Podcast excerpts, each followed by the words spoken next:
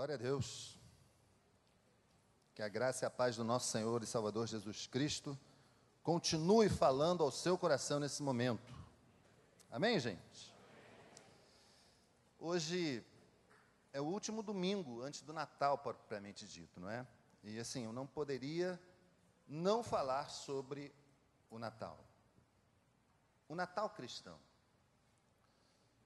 Ontem eu fui a uma loja pegar um item que eu havia comprado por conta da minha saúde, um item importante que tem a ver com a saúde. E me prometeram a entrega para sexta-feira. E eu cheguei lá todo animado, com a Rosana para pegar, e não estava pronto. Olha, não chegou. Mas como? Vocês me prometeram para ontem. E eu saí da loja assim, entre estar chateado e decepcionado, porque era importante, é um item importante de saúde. E a Rosana saiu e nós ficamos debatendo, vamos lá, vamos, vamos formalizar uma reclamação. Não, isso não, é, não foi razoável o que eles fizeram. Meus irmãos, eu, eu, eu confesso, eu, eu, eu, eu luto pelos meus direitos, sempre lutei, sempre fiz isso. Mas naquele momento não me pareceu ser a coisa mais adequada a fazer. Eu acho que é porque era Natal. É sério. Eu não sei se você conhece a passarela da freguesia, ali na freguesia, um lugar assim de muita circulação. Até cantata de Natal estava tendo na hora e o pessoal cantando, surgem anjos ao redor, anjos a cantar. Eu falei, ah, eu não vou brigar hoje.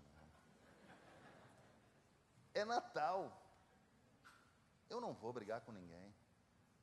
Eu fico esperando até segunda, ou terça, ou depois do Natal. Mas eu queria falar exatamente sobre isso. Porque o Natal cristão, ele, ele, ele precisa ser diferente na minha vida tanto quanto na sua. A gente precisa voltar a experimentar esse momento da maneira que ele é de fato, a vinda do Rei dos Reis. Amém, gente? Cantamos aqui, lemos o texto, que aliás eu vou ler de novo. Mas o Natal cristão é diferente de tudo isso que a gente está vendo e ouvindo por aí. O povo que caminhava em trevas viu uma grande luz. Sobre os que viviam na terra da sombra da morte, raiou uma luz.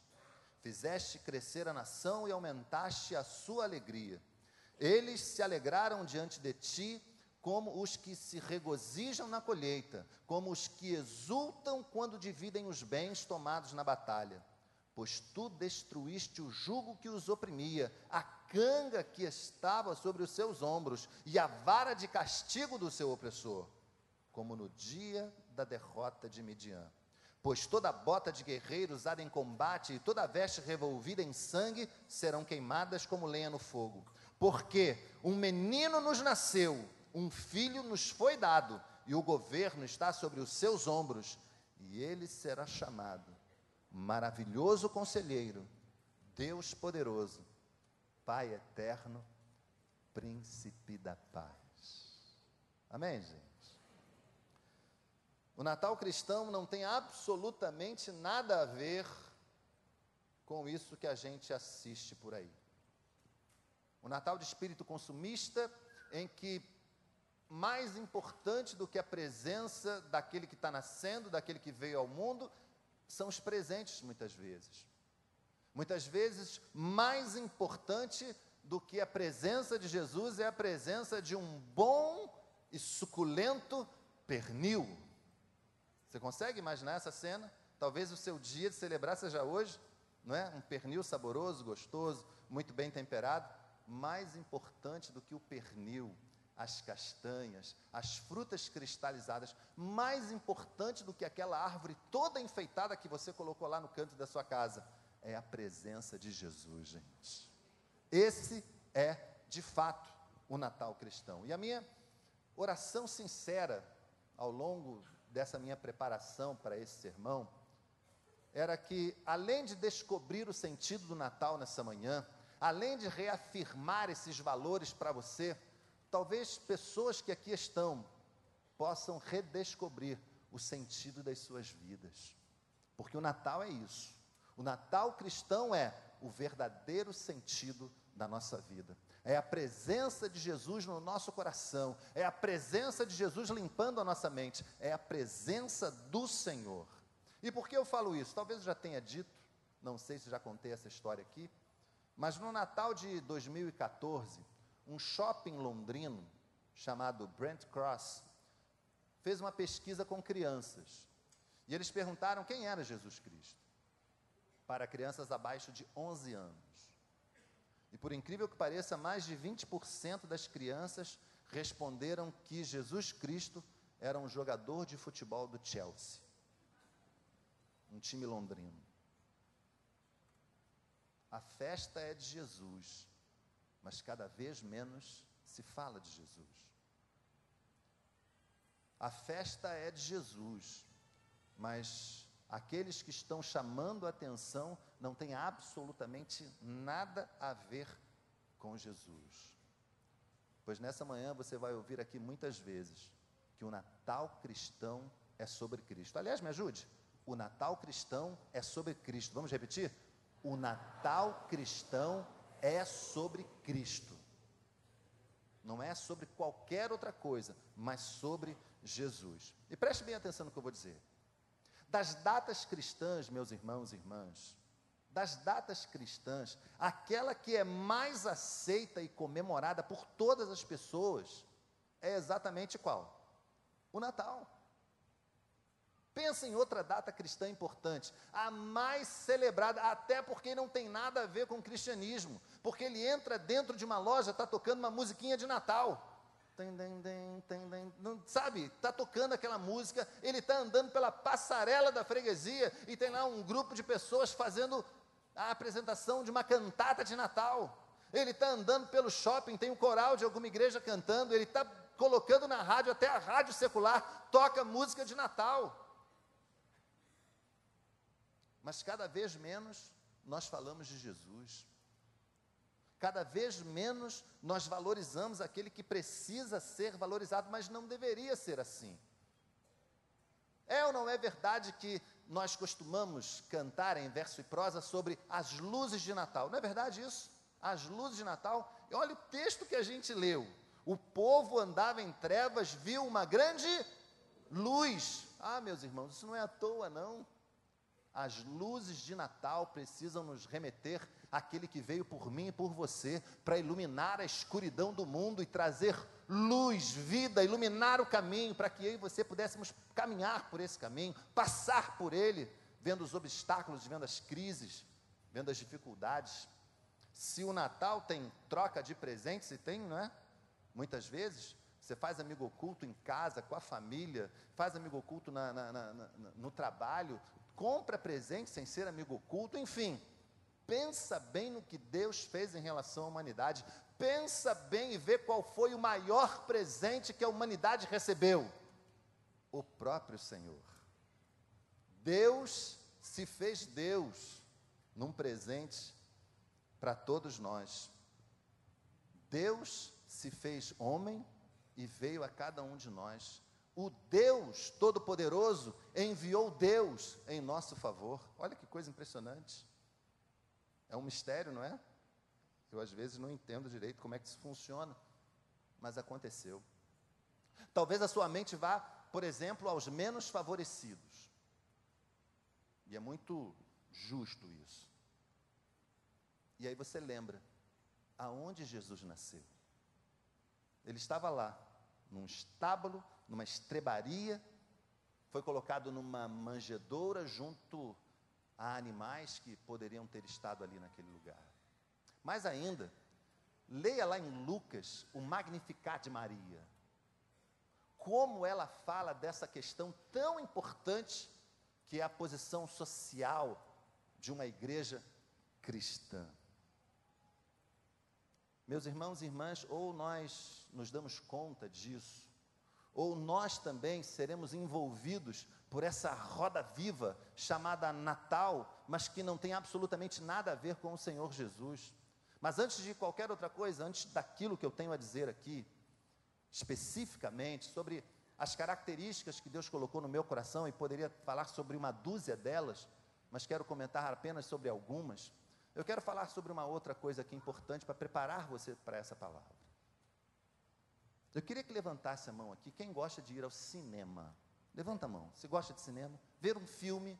Gosta? Pode ser em casa também, legal, muita gente. Né? Cinema é uma coisa tão universal hoje, não é verdade? Muitos de nós gostamos é, de, de ir ao cinema. E assim, há gênero para tudo. Há o filme de drama, há o filme policial, há o filme de terror, há o filme comédia, romance, tem filme de vampiro. Olha, como tem filme de vampiro. Não é? Vampiro bom, vampiro ruim, vampiro que não chupa sangue, vampiro que chupa sangue, vampiro que não gosta de prata, mas vampiro que gosta de prata. Tem filme de terror, tem filme de todo tipo, filme cristão agora, muitos deles, ficção científica, realismo fantástico, e parece que agora descobriram um filão, não de agora, mas isso vem sendo aproveitado, que são os filmes de heróis, não é? Há muitos filmes de heróis. Eu sou um apreciador de história em quadrinho e ver filmes dos personagens que eu sempre gostei na televisão, achei assim, acho muito muito legal. Mas tem uma coisa no cinema que eu não gosto. E eu não sei se você vai concordar comigo. E olha que não tem a ver com pipoca ruim, porque pipoca ruim é uma coisa muito chata. Pipoca não está boa, está com gosto de queimado. Enfim, não é isso não. Não é também quando você compra o, lugar marcado, o cinema com lugar marcado, você chega, tem alguém sentado no teu lugar. E você fala com todo jeitinho, olha, acho que esse lugar é meu. Não, não, não é não. Como assim? Não é? Não é disso ainda que eu estou falando. Você sabe que o que eu não gosto mesmo, talvez você não goste também? Eu não gosto dos comentaristas de filme. Conhece algum? Aquele camarada que está do teu lado e está acontecendo alguma coisa na tela e ele... E, olha, se ele viu o filme é pior ainda. Porque ele faz questão de falar, embora ele, eu não sei se é por querer, se é sem querer, mas agora ele vai morrer. E, e, e você, oi, já aconteceu com você? Não é? Não é chato isso? Mas dos comentaristas de filme, tem, tem um em especial, e quando eu vi um pastor americano num sermão, quando ele falou isso, eu falei, gente, um cara que nem eu. É, sabe, é porque tem um tipo de comentarista que é o pior de todos. É o que não combina com o filme. Eu vou exemplificar. 2019 uh, trouxe talvez o maior filme de todos os tempos em, ter, em termos de bilheteria, que foi Vingadores Ultimato. Né? É um filme de herói, vários heróis, na verdade, que lutam contra um vilão, enfim, uma coisa bem, bem surreal, uma realidade fantástica mesmo. Né? Tem seres verdes, o Hulk, tem um camarada que vai do tamanho de uma formiga ao tamanho de um prédio, é uma coisa bem fantástica. Aí o cara que está do teu lado assistindo o filme fala assim: impossível. Ele não combina, você está entendendo? Ele, sabe, o, o, o filme é dos Vingadores. Tem um cara que coloca uma luva e destrói metade da vida do universo. Aí ele fala: impossível. E aí, para consertar as coisas, estou dando spoiler do filme direto, né? E aí, para consertar as coisas, os heróis viajam no tempo. Aí ele fala: ah, mas isso não existe. Olha, eu não sei quanto isso mexe com você, mas me deixa profundamente chateado quando eu tenho esse tipo de gente do lado.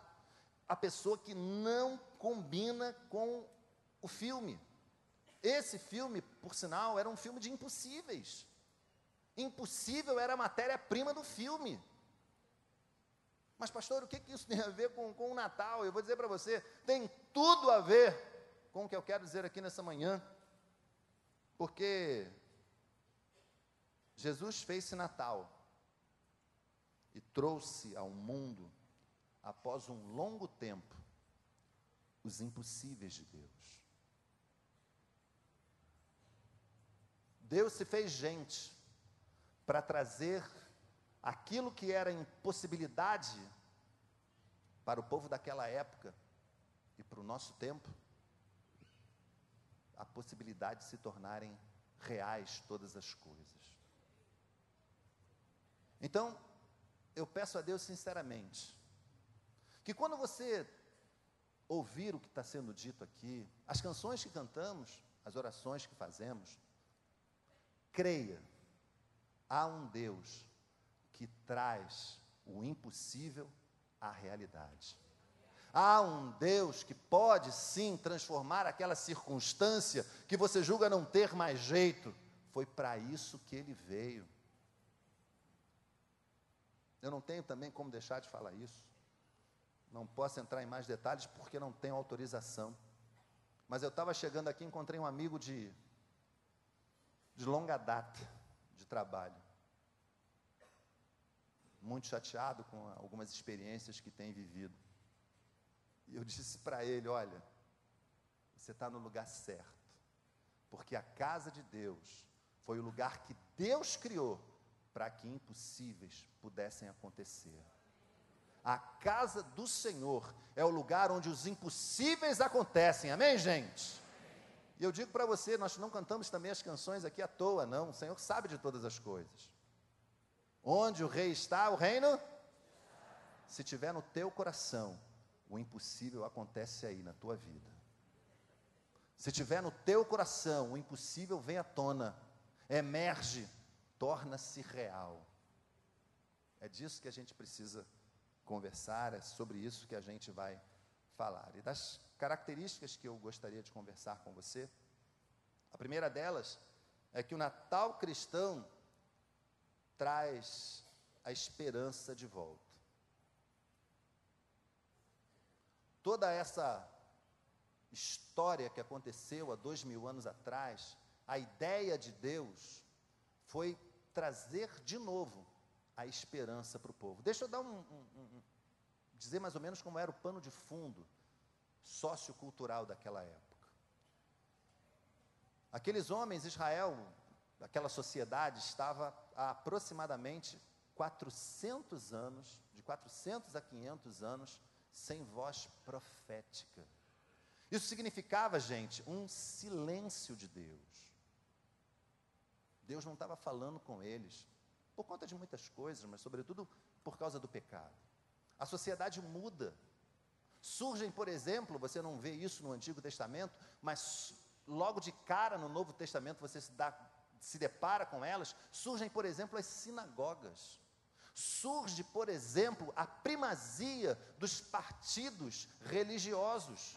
Como eles começaram a ter força. Tudo isso nesse período, sem uma voz profética. E aí, o profeta que surge depois desse tempo todo, não podia ser mais uh, estranho, talvez, esquisito. Vivia no deserto, se alimentava de gafanhoto e mel, mel silvestre. E com uma mensagem duríssima sobre arrependimento.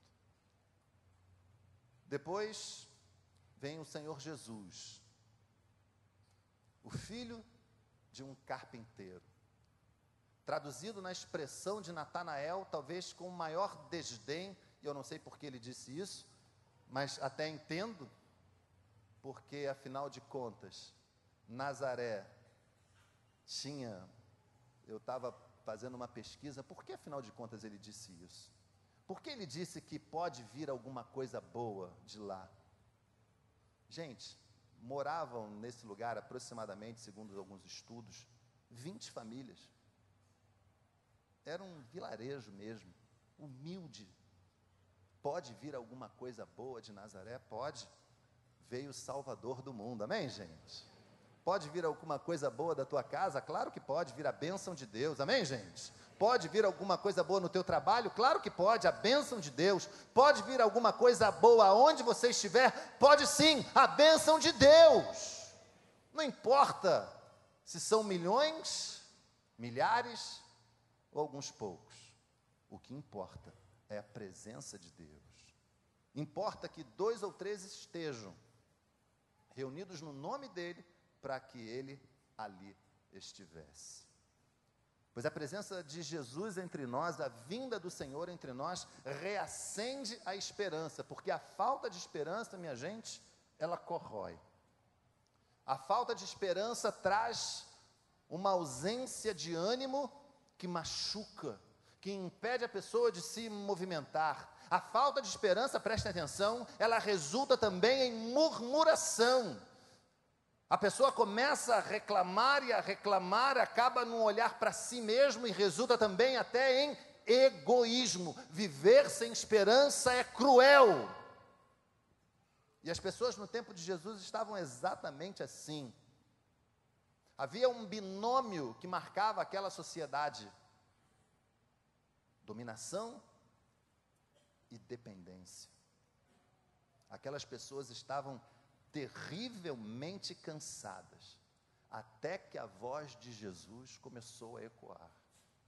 E começou bem pequeno, tocou o coração e a mente de alguns poucos, os fez acreditar novamente, e a partir de um encontro começou a mexer com o status quo daquela época.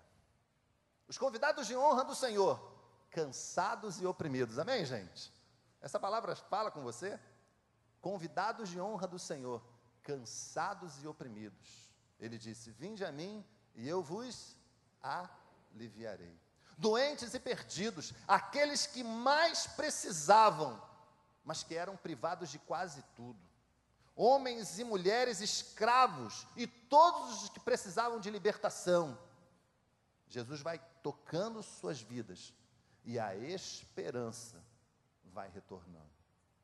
Eu não sei se acontece com você, mas é, quando eu leio a Bíblia, com frequência, me dá uma vontade de ser.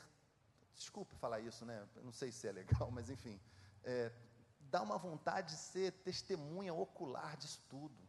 Eu fico pensando, por que, que eu não estava lá? Por que, que eu não vivi esse tempo? Claro que é plano de Deus mas eu queria ter visto o olhar de esperança, o brilho nos olhos das pessoas olhando para Jesus enquanto ele falava. Sabe, à medida em que ele ia dizendo, falando, ensinando, e ele ensinou muito, as pessoas iam bebendo daquilo, iam sendo fartas, fartas de esperança novamente. A dominação e a dependência de Roma ia ficando para trás, porque um novo reino ia sendo estabelecido entre aquelas pessoas.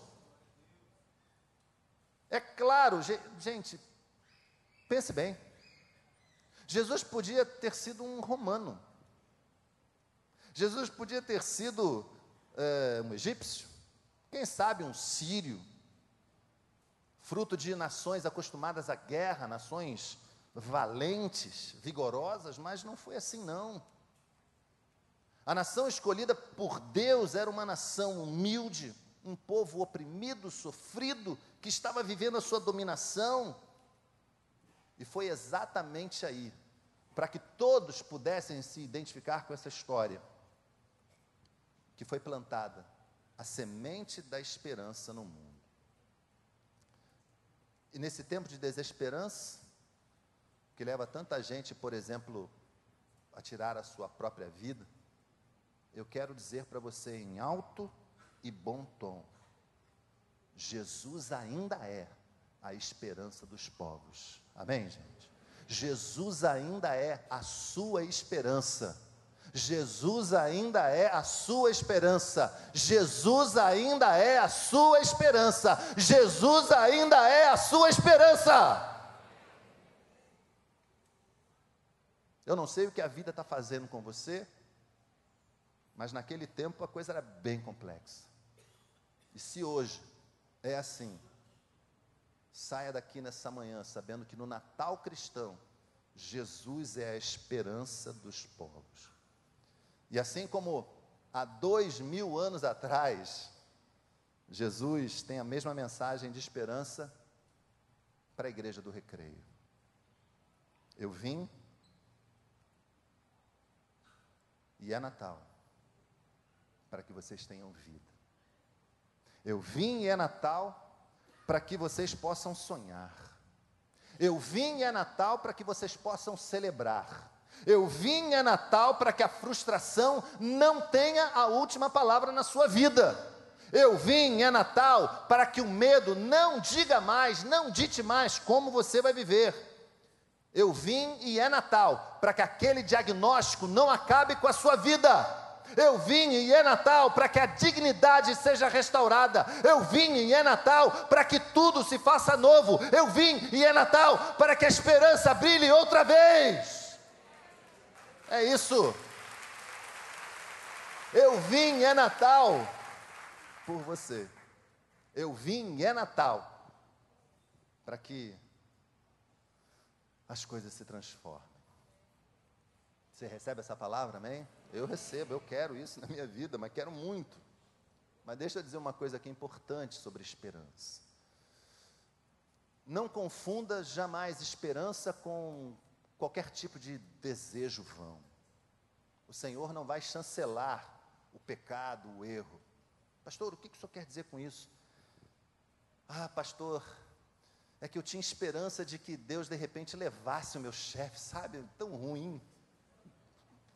Como você quer dedo de Deus nisso? Não vai acontecer. Sintonize a sua esperança com o querer de Deus. Você está entendendo o que eu estou falando? Sintonize a vontade de Deus, conecte-se com a vontade de Deus, traga a vontade de Deus para delimitar a sua esperança. Não tem isso, ah, pastora, mas eu só joguei uma vez na Mega Sena, sabe, está grande o prêmio, deve estar tá mesmo, todo mundo joga, mas não faz isso não. Não confia na Mega Sena, confia no Senhor. Que isso? Vai confiar na Mega Sena? Não faz isso. Confia em Deus. Sabe o que Ele vai fazer com os teus recursos? Ele vai multiplicar. O Senhor vai pegar aquilo que você acha que é pouco e vai transformar em muito. Quando você se der conta, sobrou. Olha, Deus é assim, gente. Deus é assim. Vai aparecer um negócio aquilo que custava muito, daí de repente custa pouco. Você imaginava gastar muito dinheiro com alguma coisa, o Senhor vai intervir na situação e vai sobrar dinheiro para você, porque Deus faz isso. Mas você tem que confiar e esperar nele. Então, sintonize a sua vontade com a vontade do Senhor. E pode ter certeza que a esperança brilhará de novo no teu coração. Uma outra característica, poderia falar de tantas outras, mas sinceramente o Senhor me tocou para falar sobre isso. Tem a ver com o amor de Deus. Natal é tempo de amor. Você consegue pensar nisso com, com muito carinho agora? De como esse tempo que nós vivemos precisa necessariamente ser um tempo diferente? Nós estamos falando de um tempo em que veio à terra a obra-prima do amor de Deus, o Senhor, o seu Filho. Jesus veio ter conosco, gente. Nós nem éramos merecedores disso, mas ele veio mesmo assim. Tem a ver com o amor do Senhor. Aliás, o, o Evangelho em miniatura, como é dito o texto de João 3,16, fala isso. Vamos recitar juntos? Porque Deus amou o mundo para que todo aquele que nele crê não pereça, mas tenha a vida eterna. Deus deu, pastor Clóvis gosta muito dessa expressão, Deus deu a mim e a você o seu próprio filho. E desde sempre, gente, a Bíblia é a história do amor do Pai, eternizada né, na bem contada parábola do filho pródigo, a parábola do filho pródigo, aliás, vai nos revelar até onde Deus está disposto a ir por minha causa e por sua causa. Eu não quero aqui, nessa manhã, falar, dar uma aula, até porque não tenho tempo para isso, sobre o amor infinito de Deus pela humanidade. Mas eu queria dizer para você que o Natal cristão tem a ver com amor. Amor mesmo. E a Bíblia fala das múltiplas faces desse amor, do nosso amor em relação a Deus, ao nosso próximo, ao nosso cônjuge. Mas entenda, entenda, Natal é tempo de amor. E há um outro texto, um outro versículo, que a mim fala profundamente desde há muito tempo, e eu queria mostrar isso para você agora. Está lá no Evangelho segundo João. Nisto conhecerão que sois meus discípulos, se tiverdes amor uns para com os outros. Eu vou repetir. Nisto conhecerão que sois meus discípulos, se tiveres amor uns para com os outros. Você consegue entender a dimensão, o tamanho dessa palavra? Porque esse amor é o amor que se sobrepõe ao ódio, gente. É o amor que se sobrepõe à indiferença. É o amor que se sobrepõe ao egoísmo. É o amor que se sobrepõe ao medo. Aliás, é a Bíblia que diz que o verdadeiro amor lança fora todo medo. Então, este tempo que nós vivemos, tempo do Natal cristão, é tempo sim do amor de Deus entre nós, é tempo sim do nosso amor para com os nossos irmãos. E aí você pode estar pensando, puxa vida, eu agi mal assim, pede desculpa, pede perdão.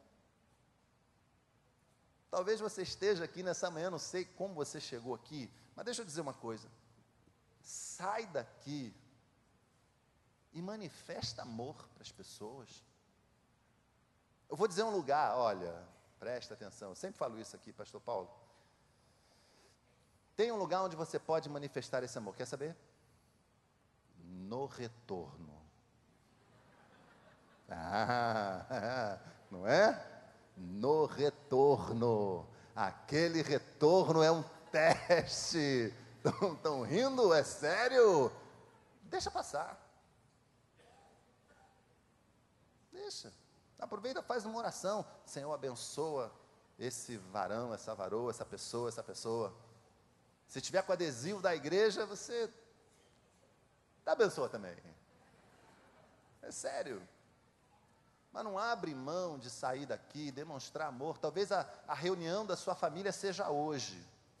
Reúne todo mundo e vai consertando aquilo que precisa de conserto. Vai falando compartilha coisas boas, faz dessa reunião hoje ou no dia 24 ou amanhã, faz desse momento um momento de compaixão um com o outro. De repente, aquela irmã que você está na crise com ela, olha o tempo de amor de Deus aí. De repente, a mãe está magoado com a tua mãe ou com o teu pai, ou está triste com você mesmo. Olha, tempo de amor, ame-se o suficiente mas não abre mão de passar por esse momento e viver esses sentimentos, essas coisas tão boas, que deveria, na verdade, nutrir o, o ano inteiro. E eu estou falando aqui do Natal cristão, não abre mão, não. Busca fazer isso, olha, pastor, mas é tão difícil. Eu sei, é um, é, olha um impossível aí. Mas no Senhor, gente, um dos textos mais tremendos da Bíblia, motivador, um dos textos que mais me mantém para cima é: não há impossíveis para Deus, amém? Olha, esse sentimento difícil, esse sentimento complicado que você está sentindo, não é impossível para Deus, Deus transforma sim esse sentimento, mas tenta consertar.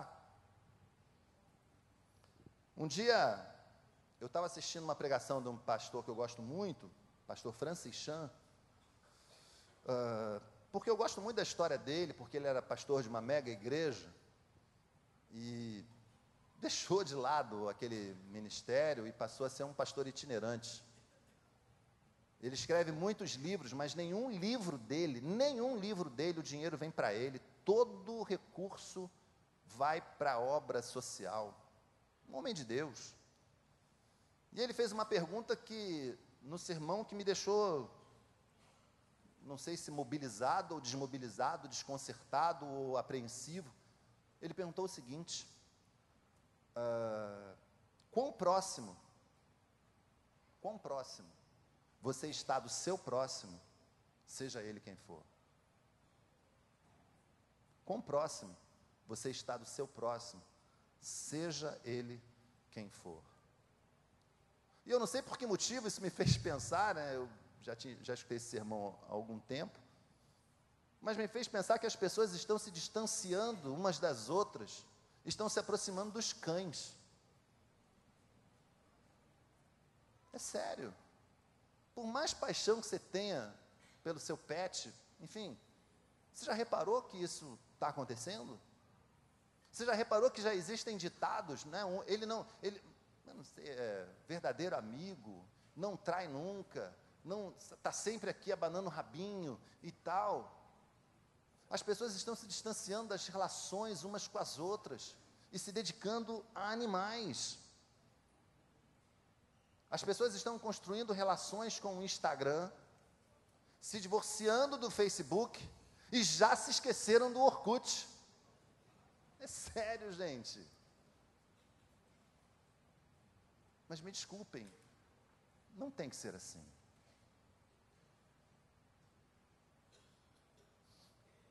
Eu não gosto de fazer isso, mas dá uma olhada para o lado. Olha quanta gente. Sério, olha, faz um exercício.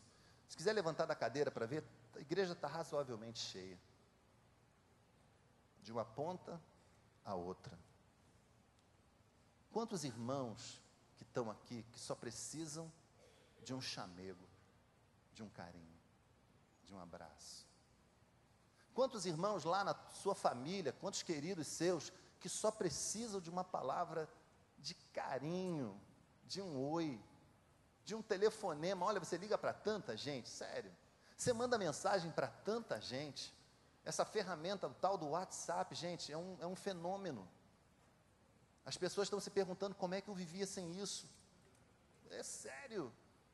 Então tá bom, vamos dar uma boa utilidade para isso. Manda mensagem de carinho para as pessoas, de amor. Manda mensagem levantando o ânimo.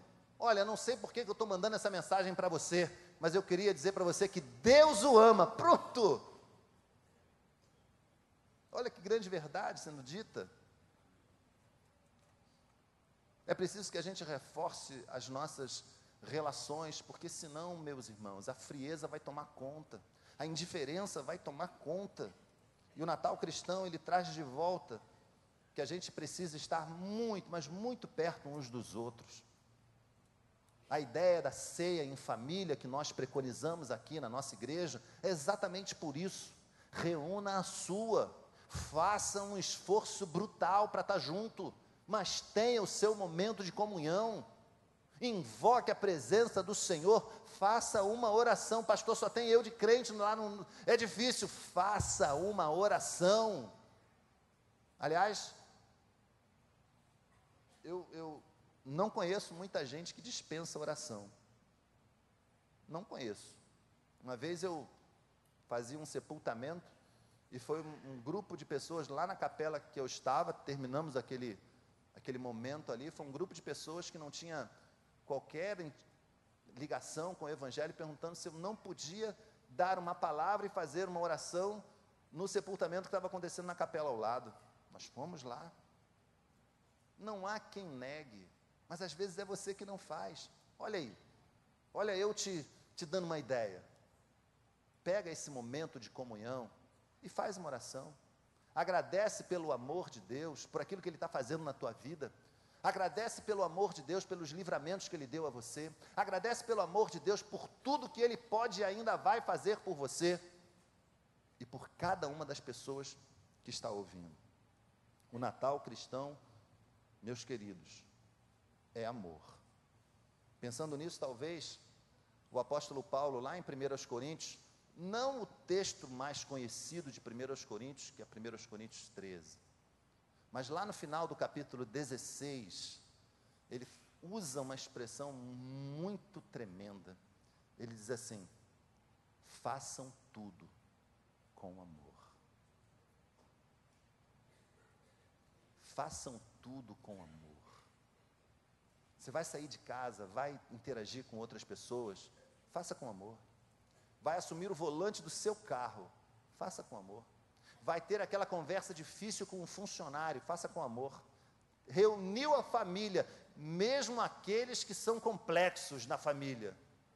Ou é só na minha que tem? Só na minha? Será que na sua tem? Né? Vai lá com amor. Não deixa o rancor, não deixa a inimizade assumir o controle, não. Deixa o amor de Deus assumir o controle da tua jornada. Deixa o amor de Deus assumir o controle da tua vida. Deixa o amor de Deus assumir o controle da tua família. Amém, gente? Você recebe isso? Sai daqui nessa manhã e deixa o amor de Deus fluir através de você. isso vai mudando as coisas. Eu tenho certeza absoluta de que melhora, melhora e melhora muito. Finalmente, embora eu já tenha usado a palavra aqui algumas vezes, eu quero dizer que o Natal cristão, além do tempo de esperança, além do tempo de amor, é também tempo de transformação. Eu disse também, rapidamente, que um dos maiores mistérios do cristianismo é o fato de que Deus Todo-Poderoso fez-se homem e veio habitar entre nós. Deus, como eu disse, enviou Deus em meu auxílio, em seu auxílio. Deus enviou Deus em auxílio da humanidade. Parece complicado, não é? Porque é bastante complicado. Mas aconteceu. Deus se despiu da sua glória, cantávamos um cântico antigo, se despiu da sua glória e aqui veio habitar entre nós. O nascimento milagroso, virginal. José, o prometido de Maria, não teve qualquer relação com a sua noiva antes e até durante esse momento. E tudo aconteceu de uma forma milagrosa. Deus enviou Deus em nosso auxílio. E com Jesus, a humanidade poderia desfrutar novamente do novo de Deus. Em Jesus, a humanidade podia novamente experimentar a presença de Deus e desta vez de uma maneira que ainda não havia conseguido desfrutar.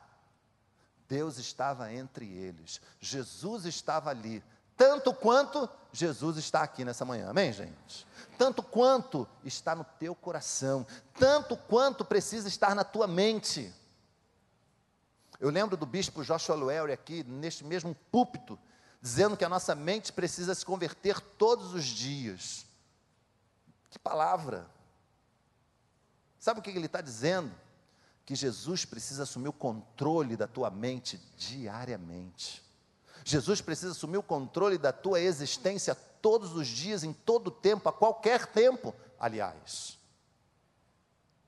Porque o peso do pecado, gente, é muito grande. Mas quando nós conseguimos tirar o peso do pecado dos nossos ombros e colocá-lo diante aos ombros de Jesus de Nazaré, ele é capaz de suportar o peso do pecado da humanidade. O maravilhoso conselheiro está entre nós. O Deus poderoso veio ao mundo. O Pai da eternidade fez-se gente. O príncipe da paz veio para ser rei da minha vida e da sua vida. Amém, gente?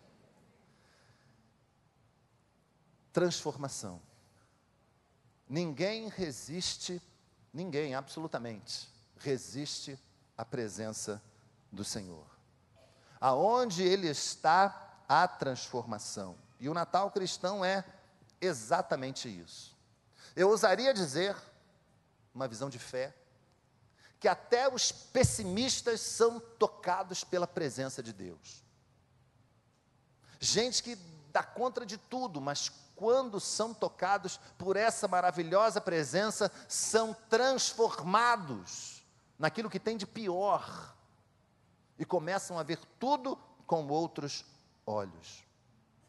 Essa é a ação do Senhor Jesus na vida do homem, na vida da mulher. Aliás, o apóstolo Paulo capta isso com muita propriedade. A gente usa muito esse texto para falar dos novos convertidos, mas ele é uma verdade para a minha vida, que acho que já estou ficando veterano no Evangelho, para a vida do Silviano, não que seja um veterano, não, é? não que seja um veterano. Pastor Joel, você, meu irmão, minha irmã, se alguém está em Cristo, nova criatura é. As coisas velhas já passaram, e eis que tudo se fez novo. Você recebe essa palavra? Tudo se faz novo quando Jesus está presente. Tudo se faz novo.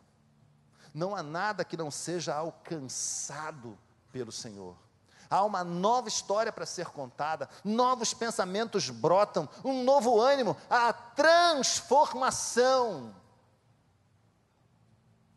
E por essa transformação eu poderia falar, obviamente, a salvação de almas para aqueles que recebem Jesus em seus corações, para aqueles que o aceitam.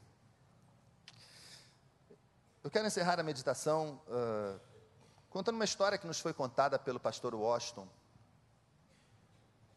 lá do Casacap. Vocês devem ter visto aqui em algum momento desse mês de novembro, nesses dias, se você já foi ao Casacap, se você conhece o trabalho. Há um grupo de balé lá, e uma das crianças, uma das mães procurou o Washington e falou: Minha filha quer falar uma coisa com o senhor. E ela chegou perto do, do Washington e disse assim: Pastor, eu não quero mais ouvir funk, porque o funk não combina com o que eu faço aqui. O balé não é confessional, mas o Casacap é uma igreja. Eles fazem uma devocional, leem a Bíblia. E a presença do Senhor foi capaz de mudar o pensamento daquela menina, uma criança. Eu não quero mais isso, porque não combina mais comigo. E é disso que eu estou falando nessa manhã. Da transformação que o Natal cristão é capaz de fazer na nossa vida da transformação que ele faz. E você não será mais a mesma pessoa, assim como eu não sou mais a mesma pessoa, desde que o Natal passou a fazer sentido para mim. Eu disse no início que não lidar com os impossíveis de Deus não combinava, não é mesmo? Pois é. Talvez muito do que eu tenha dito aqui soe impossível para você. Mas o Senhor manda dizer para você nessa manhã que Ele não conhece impossíveis. Amor, esperança, transformação. Ingredientes do Natal cristão. Ingredientes do Natal que eu e você precisamos viver. Por isso, seja muito bem-vindo. É Natal. Jesus nasceu. Que Deus te abençoe, em nome do Senhor Jesus. Sai daqui nessa manhã, glória a Deus. Sai daqui nessa manhã e leve o Natal lá para fora. Natal que muda, Natal que pode fazer a diferença na vida das pessoas.